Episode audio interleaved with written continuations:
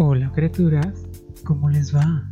Bienvenidos a este subpodcast, Joteando la N Potencia, en donde comentamos noticias del mundo, política, espectáculos, sociales, uno que otro deschongue y harta cosa en general. Todo con su consabido y respectivo punto de vista gay, pues eso somos. Y antes de comenzar, déjame hacerte una pregunta. Criatura, ¿tú qué tanto joteas? Comenzamos.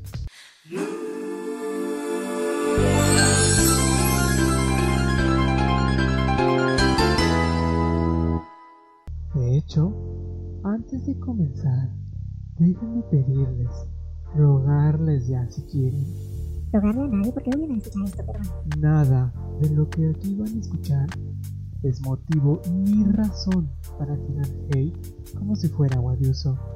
Esparcir la negatividad no ayuda en nada, y menos si no tienen todas las pruebas en mano. Más allá de algunos rumores y supuestas capturas de posts hijitos, habría que observar también el motivo por el que este tipo de información sale a la luz. Ahora que estas personas se ven tan llenas de atención en los medios, es decir, ¿acaso hay alguna razón para escarbar en el oscuro pasado de una persona?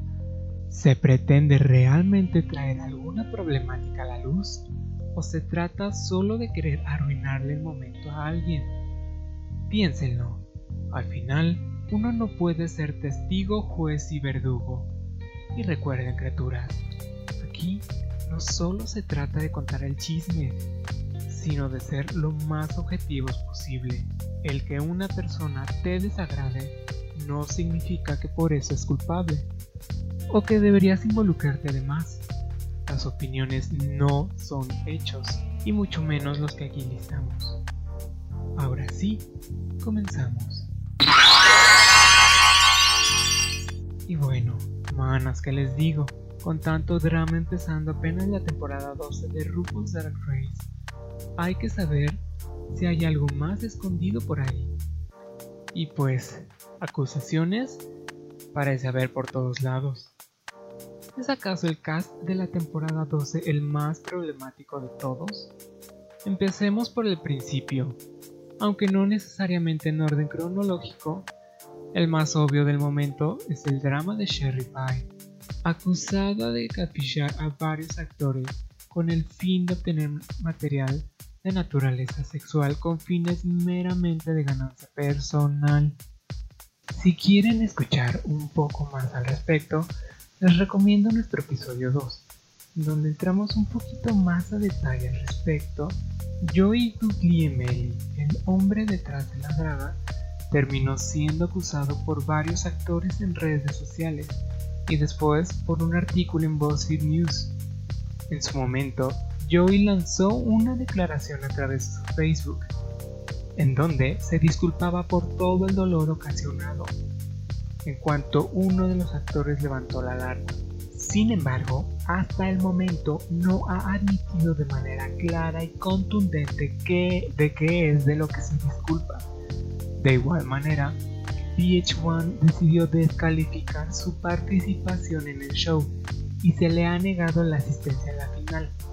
En todos los episodios aparece ya un disclaimer al inicio en el que se especifica que transmitirán la serie por completo.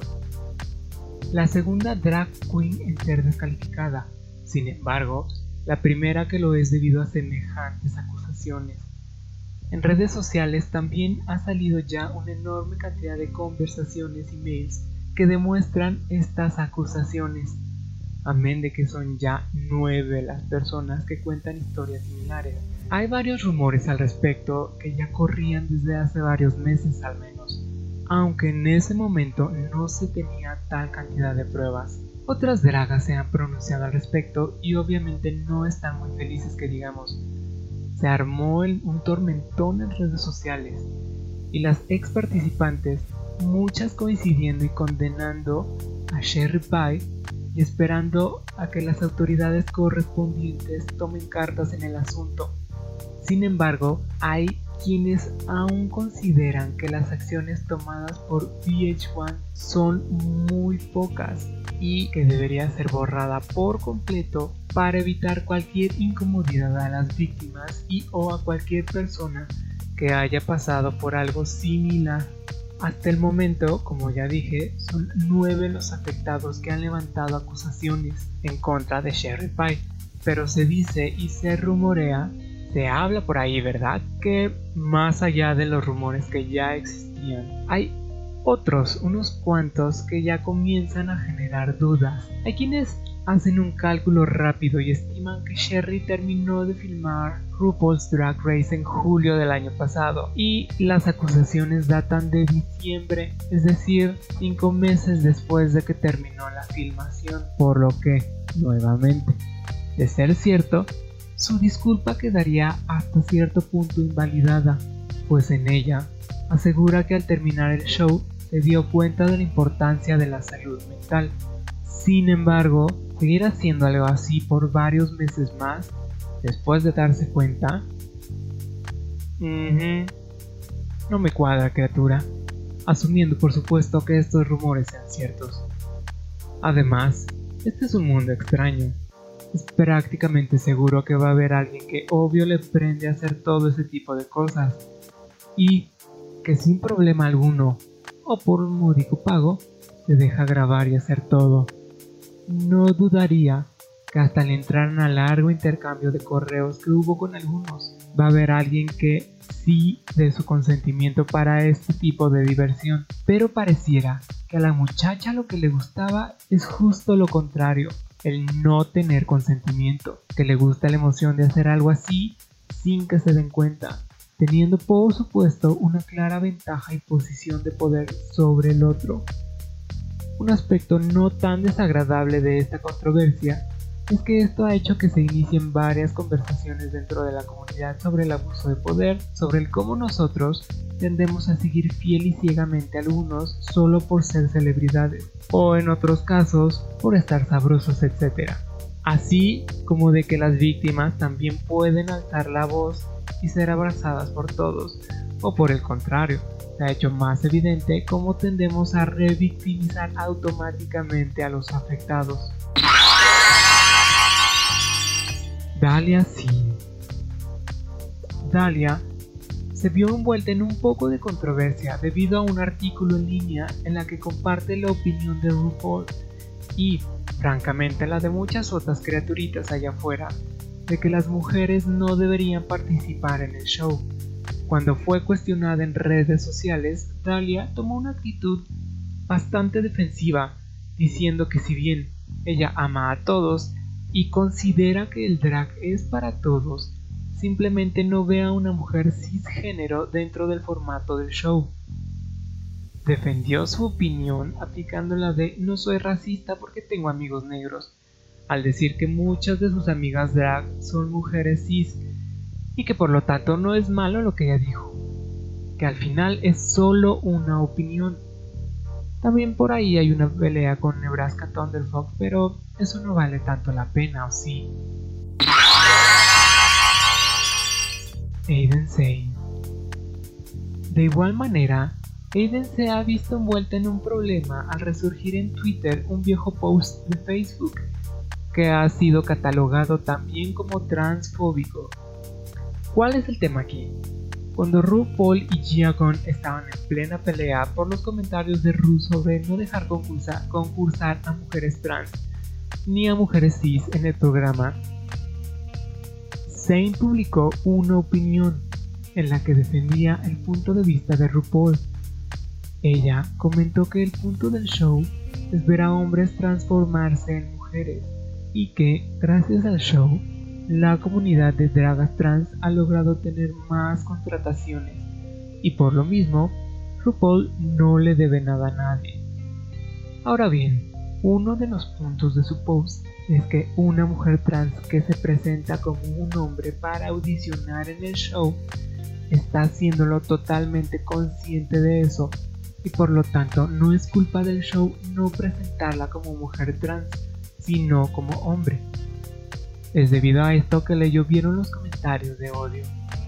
Cabe mencionar que prácticamente desde siempre han habido dragas trans, por lo que mucha gente considera que está mal negarles la oportunidad de ser casteadas solo porque se declaran como trans antes de audicionar. Recientemente, Aiden se disculpó mediante un post en Facebook en el cual menciona que el drag es para todos y que no considera justo el limitar los medios de exposición para personas trans que hacen drag. Este incidente no parece haber dañado realmente la reputación de Zane. Sin embargo, falta ver cómo le va dentro del show y más allá de él para saber si realmente algo así tiene peso alguno en su carrera. Aiden Zane parece ser alguien que se ha visto envuelto en bastantes controversias, algunas más grandes que otras, pero bastante recientes. Sin embargo, debido a todo lo que ha sucedido alrededor de Sherry Pie, ha pasado bajo el radar y quedan francamente como meros incidentes sin mayor problema. Rita Filter Como ya es de esperarse, la acusación llega a través de una red social. En un post anónimo, un hombre que se dice ser una drag daughter de Brita declara haber sido abusado por ella mientras dormía.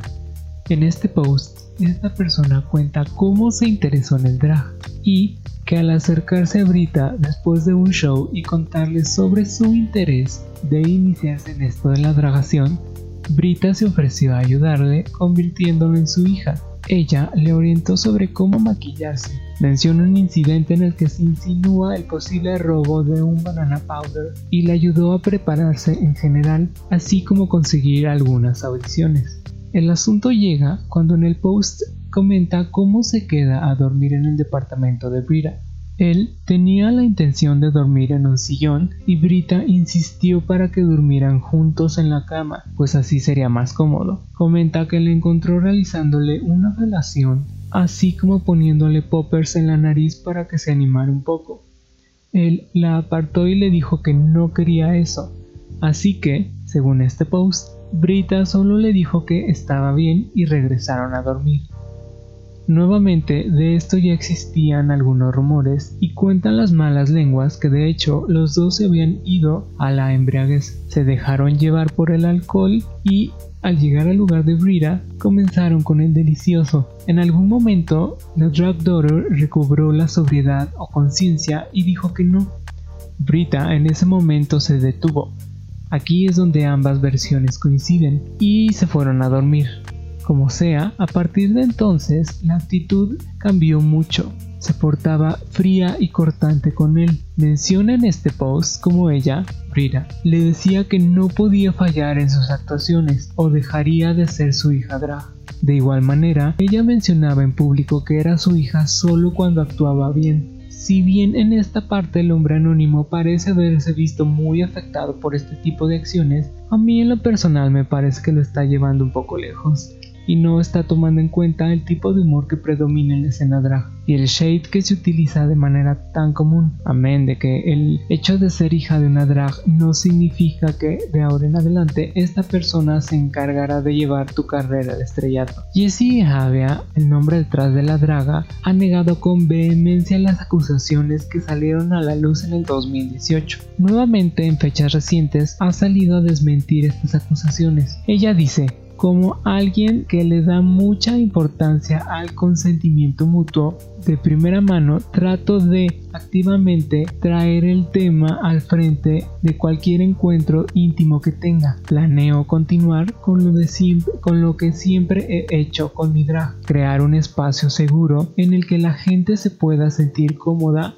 para expresar quiénes realmente son. Afortunada o desafortunadamente, para este asunto de Brida solo se cuenta con el testimonio anónimo y sin pruebas, sin afán de revictimizar al afectado, pero desde el anonimato no es muy fiable una acusación, pero es entendible que, aparte de ser una víctima de este tipo de abusos, ahora se encuentra en una mayor desventaja, pues estaría peleando contra una celebridad. Sin embargo, Legalmente es más difícil proceder hasta que no haya algo sólido, a diferencia del escándalo de Sherry. Hasta el momento no parece haber nada más sobre el tema. Brita ha negado en más de una ocasión que esto sea verdad y ha solicitado apoyo legal. Y bueno, ¿qué opinan? Me parece que hay una línea muy delgada en esto de opinar y ser un completo pelmazo. Y no siempre es fácil ver dónde está el límite, pero entonces, ¿cuándo es válido opinar al respecto si pareciera que el resto del mundo está hiper vigilante de todo lo que se dice y a la espera de ofenderse por absolutamente todo. Es esta parte del me ofende que no veas las cosas como yo las veo y por tanto tengo razón para intentar dañarte, acusarte o cancelarte, ya que no concuerdas conmigo ni con mi visión de las cosas. No se trata del tema del que se quejan, se trata de ellos quejándose de algo. Ojo, tampoco se trata de justificar acciones y comportamientos dañinos, mucho menos. Y bueno, pues nada, queda esperar a ver qué más drama sale de esta temporada. Hagan sus apuestas, criaturas. Y hasta aquí llega este episodio de su podcast Juntando la M Potencia. Recuerden darle like, comentar, suscribirse y compartir. Puede que algún día nos volvamos famosos y entonces sí van a querer. Bye.